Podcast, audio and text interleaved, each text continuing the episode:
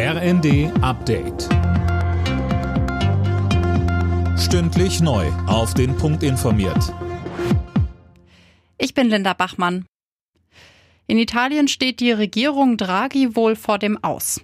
Zwar hat der Ministerpräsident die Vertrauensabstimmung im Senat deutlich gewonnen, aber drei der Parteien der Regierungskoalition haben die Abstimmung boykottiert. Und zwar die konservativen Forza Italia, die rechte Lega und die Fünf-Sterne-Bewegung. Es gilt als wahrscheinlich, dass Draghi erneut seinen Rücktritt bei Staatspräsident Mattarella anbietet. Wie genau soll das neue Bürgergeld aussehen? Dazu hat sich Arbeitsminister Heil geäußert und Details seines Gesetzentwurfs vorgestellt.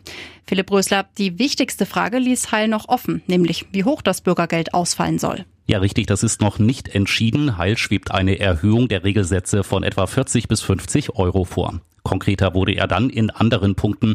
So will er Arbeitslosen im ersten halben Jahr Sanktionen ersparen und in den ersten beiden Jahren sollen Vermögen bis zu 60.000 Euro unangetastet bleiben. Auf das Bürgergeld hatte sich die Ampel im Koalitionsvertrag verständigt. Es soll Hartz IV ab Januar ablösen.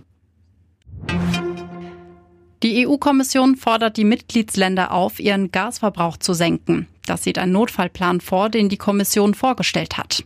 Sönke Röhling, da geht es erstmal um eine freiwillige Einsparung von 15 Prozent bis März nächsten Jahres. Ja, und das könnte dadurch erreicht werden, dass Heizungen gedrosselt und AKW-Laufzeiten verlängert werden, so Kommissionschefin von der Leyen. Zur Einordnung, Deutschland hat seinen Verbrauch im Vergleich zum Vorjahr schon um 14 Prozent gesenkt. Sollte es trotzdem nicht reichen, will die Kommission drastischere Maßnahmen durchsetzen.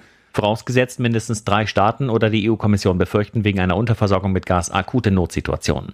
Noch ist das aber nur ein Vorschlag. Die EU-Staaten müssen dem noch zustimmen. Die 40-Grad-Marke ist jetzt auch in Deutschland geknackt. Am Nachmittag wurden in Bad Mergentheim in Baden-Württemberg 40,1 Grad gemessen. Solche Temperaturen hat es laut deutschem Wetterdienst erst zehnmal seit Beginn der Wetteraufzeichnungen gegeben. Alle Nachrichten auf rnd.de